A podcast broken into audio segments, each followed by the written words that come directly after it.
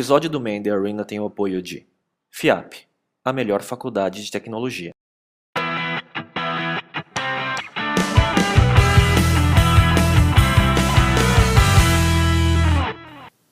Olá, esse é o Man in the Arena, um videocast sobre empreendedorismo e cultura digital. Hoje é o nosso episódio número 40 e eu sou Miguel Cavalcante. Eu sou In Xie e o convidado nosso de hoje é o Dr. Márcio Waldman, fundador e CEO da Pet Love.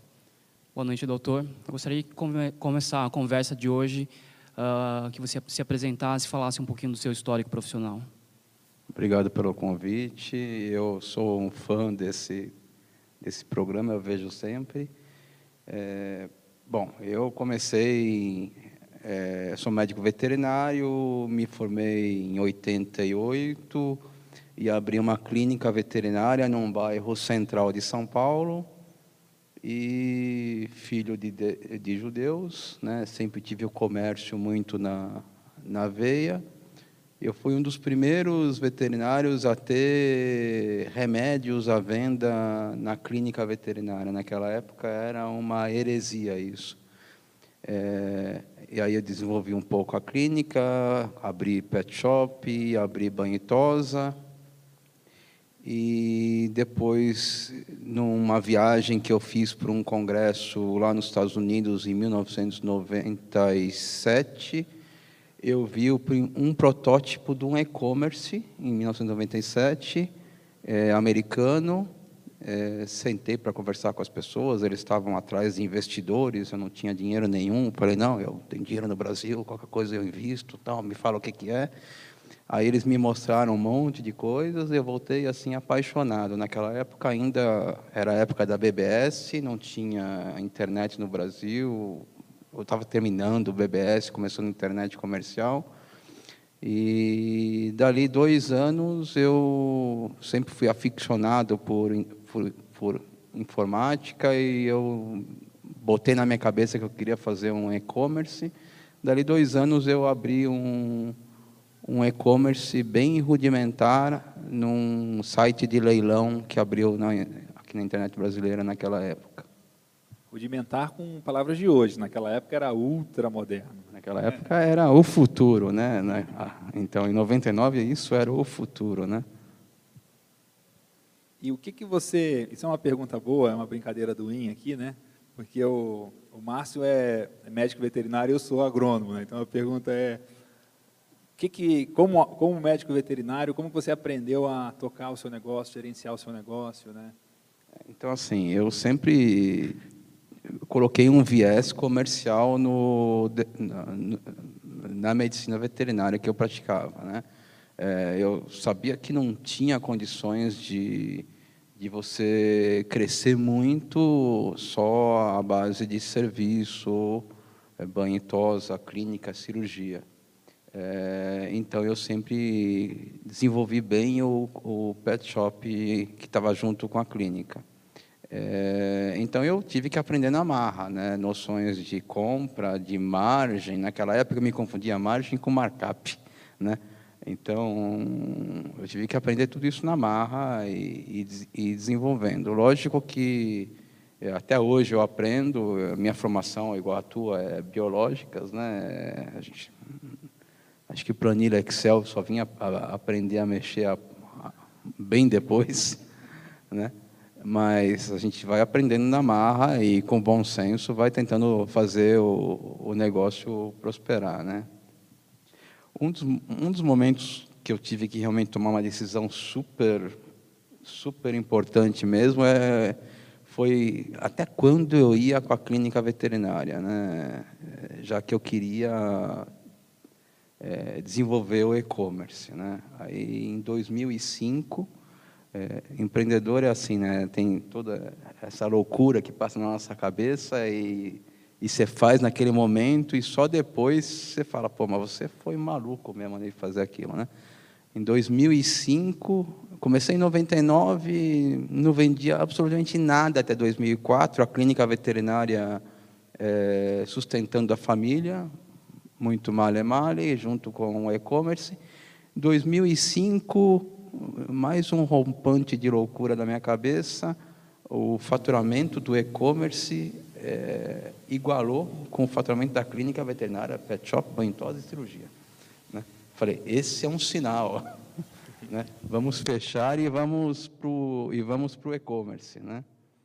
É, já me perguntaram isso 150 vezes, não tenho vergonha nenhuma de falar. Qual foi esse faturamento? Quando atingiu 20 mil reais, eu fechei, 20, 25 mil reais, eu fechei a clínica veterinária e fui fazer um e-commerce. É uma loucura. Agora, é, você, você, comentou quando ele igualou. Então, na verdade, assim, quando você fechou um negócio, você perdeu praticamente faturamento metade do seu faturamento. pela metade. Como foi sobreviver a esse momento? Provavelmente, assim, se você não tiver o apoio da família, fica bem é, não, foi super difícil. A família que ajudou naquele momento, lógico, né? Quer dizer, no momento que eu falei em casa que eu ia fechar a clínica e ficar com e-commerce, minha mulher queria separar, meu pai queria me internar, minha mãe queria me dar um tiro e, né, e, e ali foi. E realmente, se eu não tivesse o apoio deles, eh, seja apoio psicológico, apoio de palavra e apoio financeiro, não, não teria dado certo.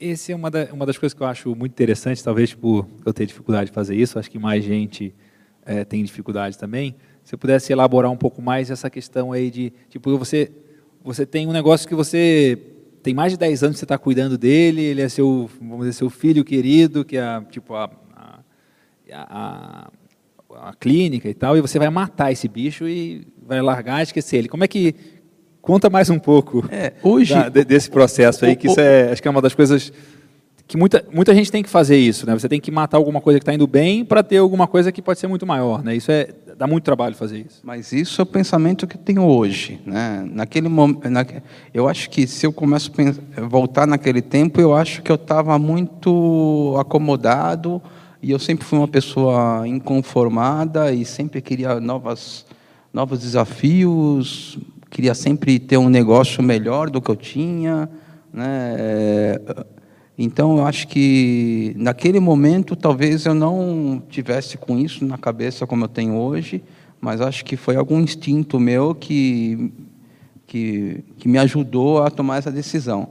É, é, eu sabia que a clínica não iria escalar, a gente não teria um volume nunca é, com uma clínica veterinária de serviços, de banho e tosa, o cachorro ficava quase uma hora fazendo banho lá no cachorro, é, é, fora todos os... Você estava cansado desse negócio? Cansado não, é, mas eu estava inconformado, eu achava que aquilo não ia é, tomar uma escala. Né? E eu iria ficar anos e mais anos naquela mesma tocada.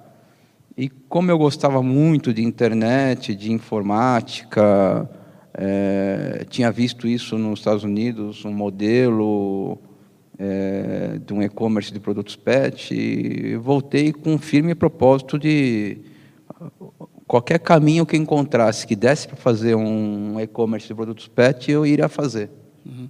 Mas o modelo, na verdade, era com uma perspectiva já de pensando que poderia ser um grande negócio ou simplesmente falando é um negócio diferente, porque você passa de um uma clínica que é mais para se sustentar, é, o sustento da família, o próprio, para uma empresa que pode um, eventualmente um dia ganhar corpo e provavelmente é o que você viu nos Estados Unidos. Não deve ter sido a Pet.com, não, né? Não, não foi. Foi a Dr. Foster and Schmidt. Eram dois veterinários que tinham feito um estudo e achavam que, e com razão, que a indústria farmacêutica veterinária, que é muito mais avançada, é, americana, que é muito mais avançada do que a nossa, não conseguia distribuir para todos os Estados Unidos. Então, eles montaram um e-commerce para fazer acordos com os veterinários que tinham clínica e eles supriam a logística da entrega. Agora, como que foi a, a, o desafio de montar a empresa de tecnologia para quem não é do setor? É, por mais que você goste do assunto, deve ter sido um desafio entender quais são os detalhes da operação. Né? É, a gente apanhou muito, né? É, o primeiro e-commerce que a gente, o primeiro site que a gente tinha foi um site de leilão. A gente comprava um espaço lá e ficava lá, subia as imagens. Naquela época eu tinha muita dificuldade e eu fui aprendendo com, as, com os erros e com as dificuldades, né? Primeiro que alguma das dificuldades que eu passei é, o consumidor brasileiro acreditava naquela época que em 99, 2000, que só se, internet só se podia comprar CD ou livros. Né? É, então a gente tinha que mudar um pouco disso, um pouco esse, esse, essa ideia deles. Depois, passar cartão na internet naquela época era um negócio totalmente problemático. Ninguém queria passar cartão, os caras queriam um boleto ou até depósito em conta naquela época. E depois eu tive uma dificuldade enorme também com todo o segmento pet e veterinário, porque a gente ia na em 99, a gente não tinha nem câmera digital, né? Então a gente, como é que eu vou botar as imagens no site? A gente ia na, nas indústrias, ó, eu não tenho a imagem, está aqui um panfleto e você faz o que você quiser. Aí depois, aí a gente tinha os scanners, lembra aqueles aparelhos enormes, né? Escaneava e colocava no site.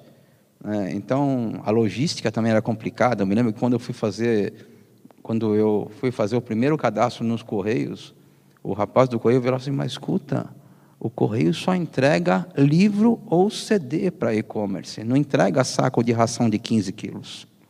É, então, a gente teve que, que convencer.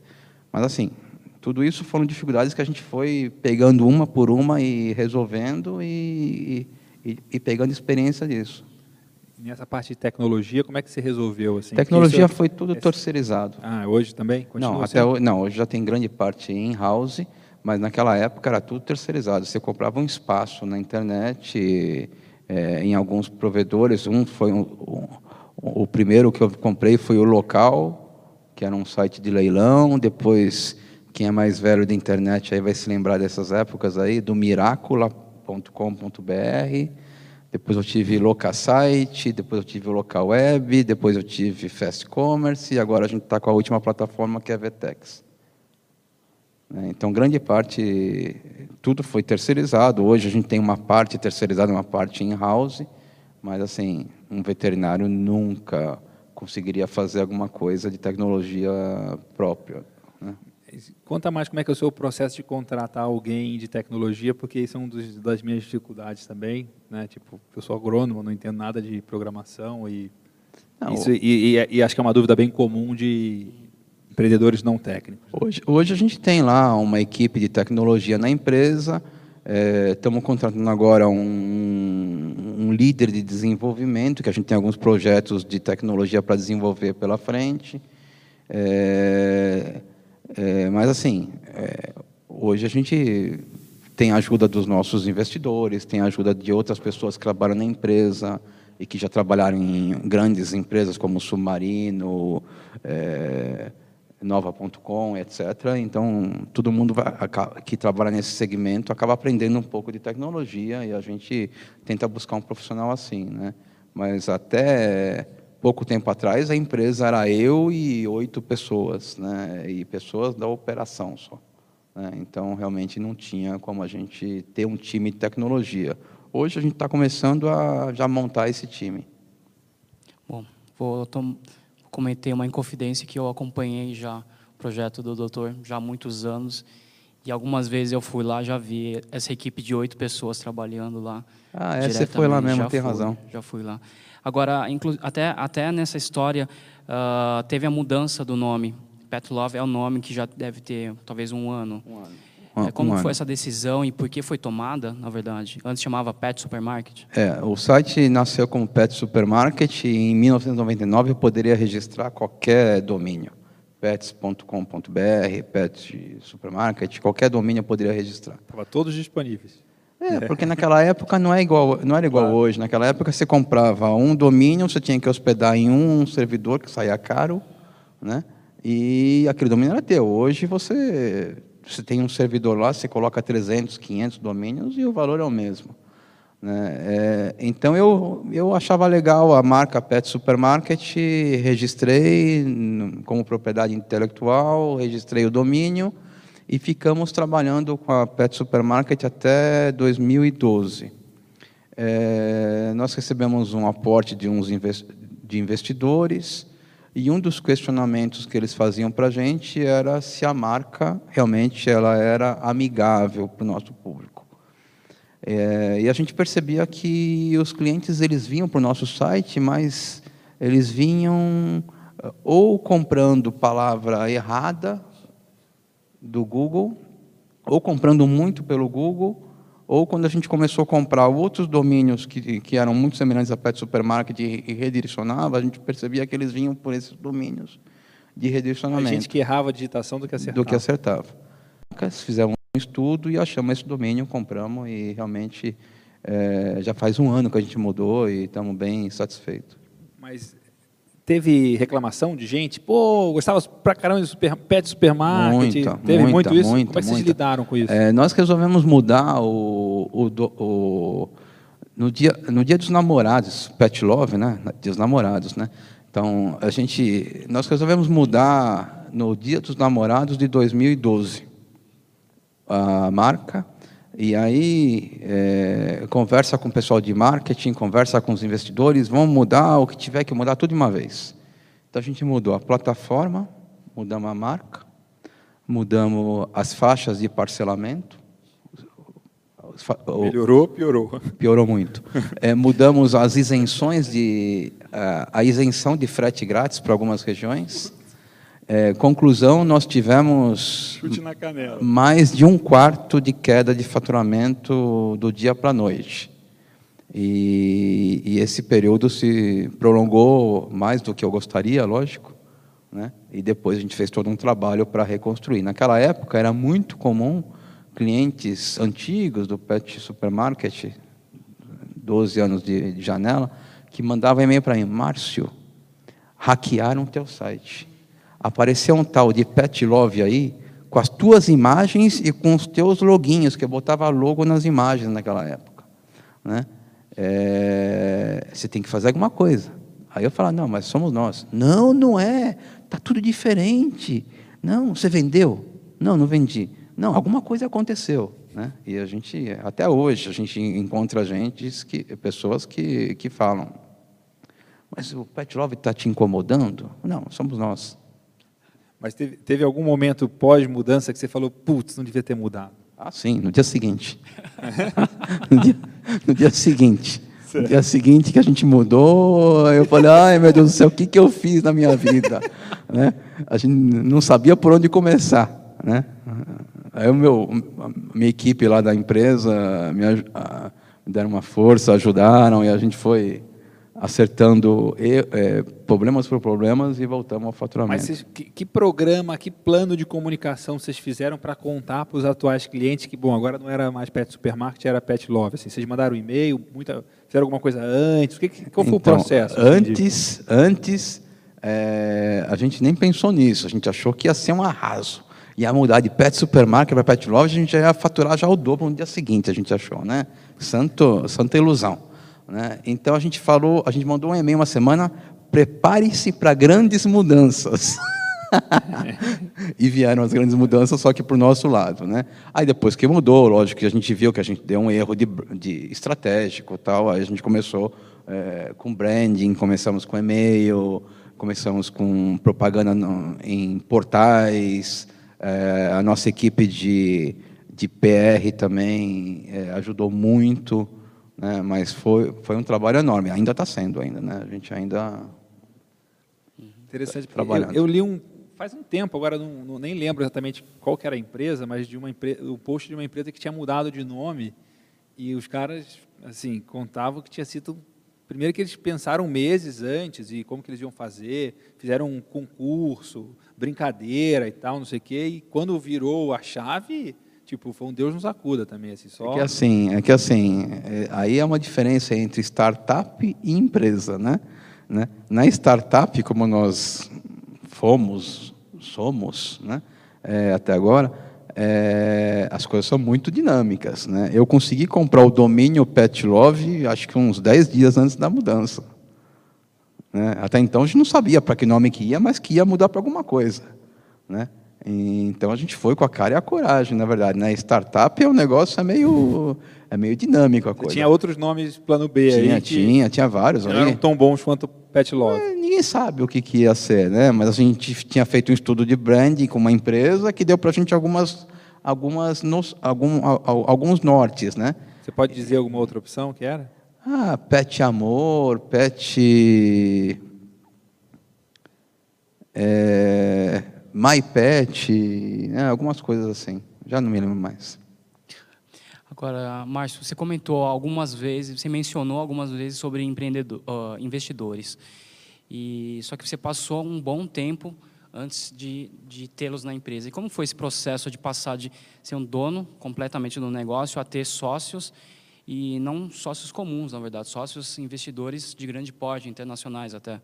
Como foi esse processo? É, foi um susto, uma surpresa que a gente teve. É, um belo dia, estou trabalhando lá, me liga alguém e fala, olha, nós estamos querendo investir na sua empresa. Eu falei, o quê? É, conta outra, né? É, e, passado alguns dias, eles vieram lá de fora do Brasil e, e, e, a gente começou a conversar. Passado algum tempo, a gente acabou recebendo o investimento deles, né?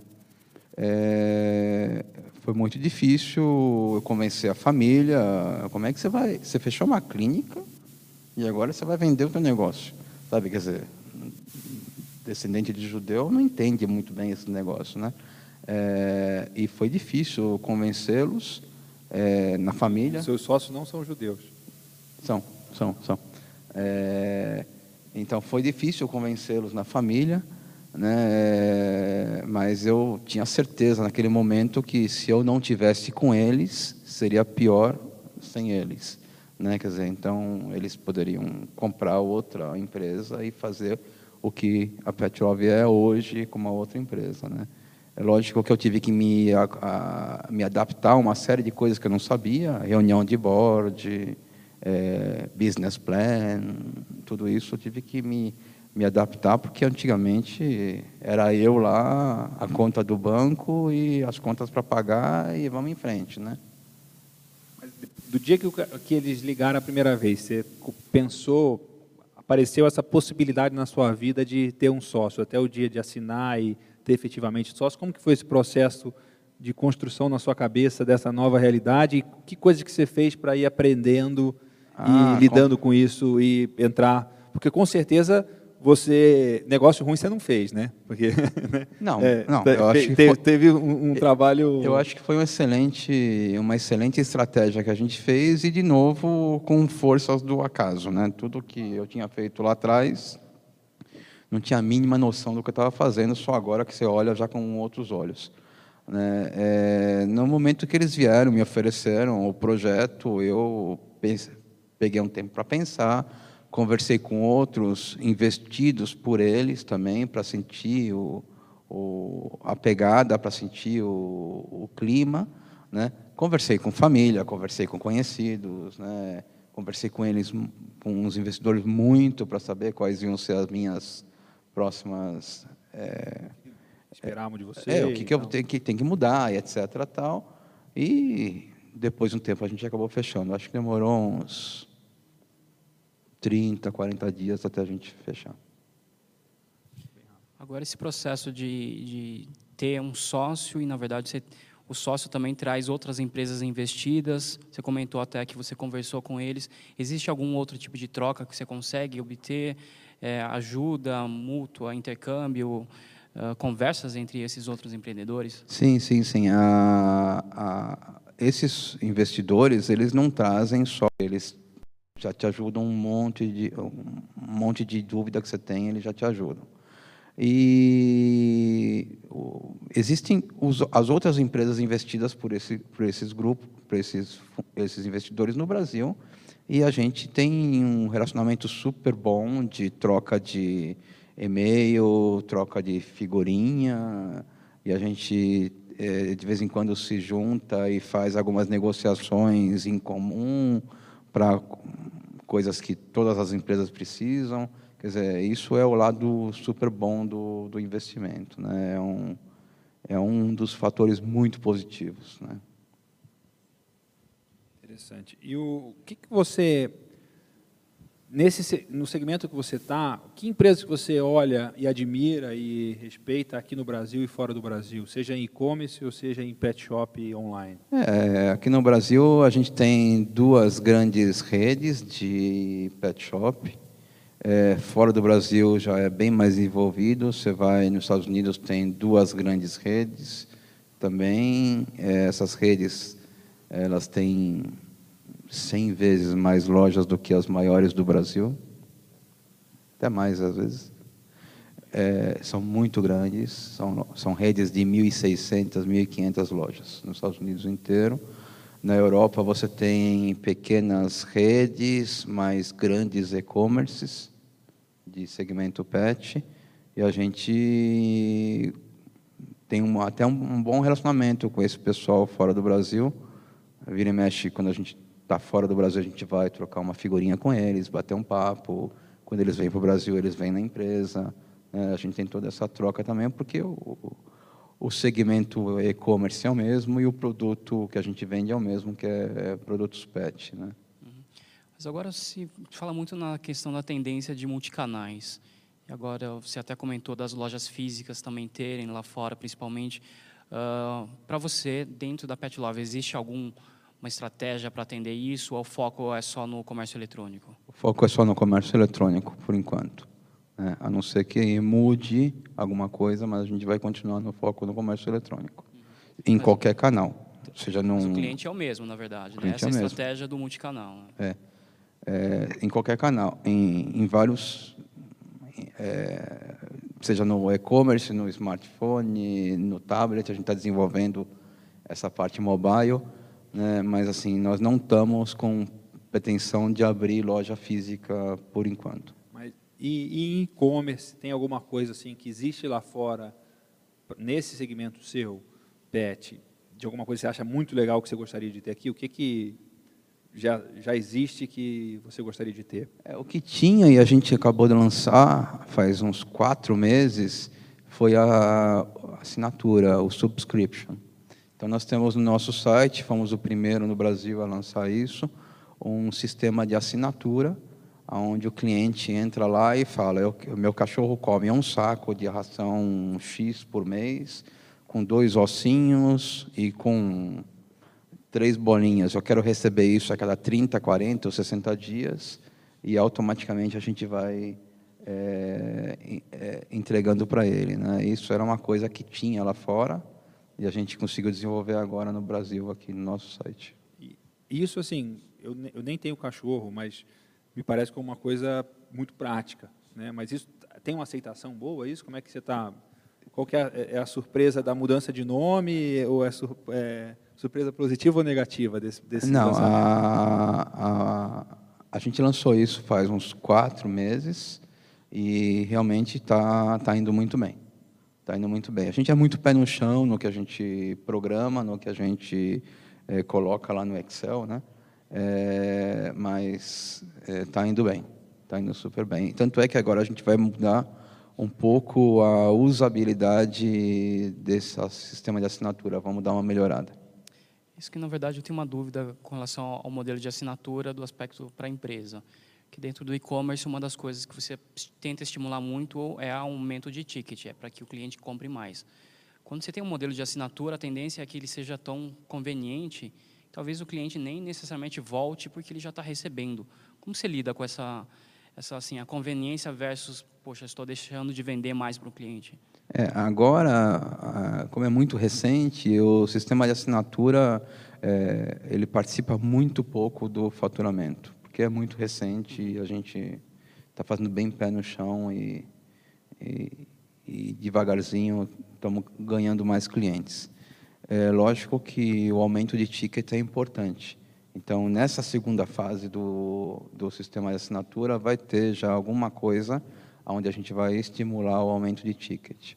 Você vai enviar um e-mail antes falando, ó, tem esses Badulax aqui todos, se você colocar dentro do pacote até tal dia, vai com frete grátis, alguma coisa assim. É, alguma coisa nesse sentido, ainda a gente não fechou ainda. Esse negócio de assinatura é um negócio legal, né? Tipo, a variedade de coisas que tem, né? Tem negócio de cueca, tem de barbeador, é, eu testei um de cerveja e cervejas especiais. Não tenho de carne ainda, mas quem sabe. Quem sabe para é, a oportunidade para você, Miguel. Hoje eu vi um negócio que eu achei muito engraçado, que é uma assinatura de chocolate. Tipo, todo mês recebe lá uma caixa de chocolate. O nome da, da empresa chama curatpm.com. é um público bem definido, hein? Achei muito bom. Está no DNA já, né? Não, não, e é verdade o, negócio, o link era esse. Eu acho que sim, é, é interessante esse modelo de negócio. Minha dúvida sempre recai uh, nessa questão que a gente acabou de falar e principalmente quando você é uma empresa que só vende assinatura. Acho que tem uma facilidade para quem é B2C e vende muitas outras coisas porque ele tem uma variedade. E aí você tende a ter a possibilidade de empurrar mais produtos. Mas quem só vende um produto, ele de certa forma ele está muito limitado na sua capacidade de crescer o faturamento ou aumentar o ticket por, por cliente. Né? É, tanto é que tem um grande um grande player nos Estados Unidos que começou Pet que começou como com, somente com venda de assinatura e há um ano ele já começou a vender eu acho que são coisas que se completam, na verdade. A gente tem o público que compra só assinatura, é, que é o, tem um perfil, é o cara que não, não tem tempo. É... Tem cara que não era cliente seu, nunca tinha comprado nada seu e agora é cliente da assinatura, por exemplo? Tem, tem, tem. É, a gente dá um desconto, né? O cliente compra que assina isso, ele ganha um desconto, isso para estimular a retenção, né?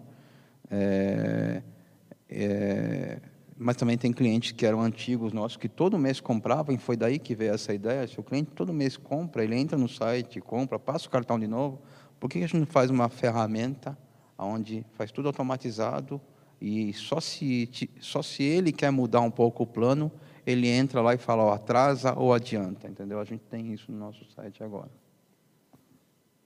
Legal. Doutor, agora para finalizar nossa conversa, você quer deixar alguma dica, alguma lição de empreendedorismo para quem está assistindo? É, eu estava pensando nisso, eu sabia que essa, eu sabia que essa, essa, Sempre tem que essa pergunta. Assim. Sempre faz essa pergunta. Eu sabia que essa pergunta vinha, né? Mas assim, vai dar duas dicas, então. É, mas assim, mas assim eu, eu acho assim, lições, duas coisas. Eu acho né? assim, eu acho que é, lógico que o que eu fiz foi meio sem sem pesquisa, sem projeto, foi na raça mesmo, mas eu acho que é, nem tanto ao, ao mar, nem tanto à terra. Né? Quer dizer, eu acho que a, os empreendedores têm que ouvir essa palavrinha que vem lá atrás, porque você não faz isso, porque você não faz isso, porque você não faz isso, e ponderar também um pouco com a parte analítica da coisa. Né? Acho que essa é, é, o, é a dica, é não esquecer que tem uma, às vezes tem alguma voz que te fala, olha que legal. E estamos nessa até hoje. Então, muito bom. Obrigado pela presença obrigado, hoje. Márcio. Eu que agradeço. Obrigado por tudo. Obrigado. Esse é o Man the Arena. Um abraço, até a próxima.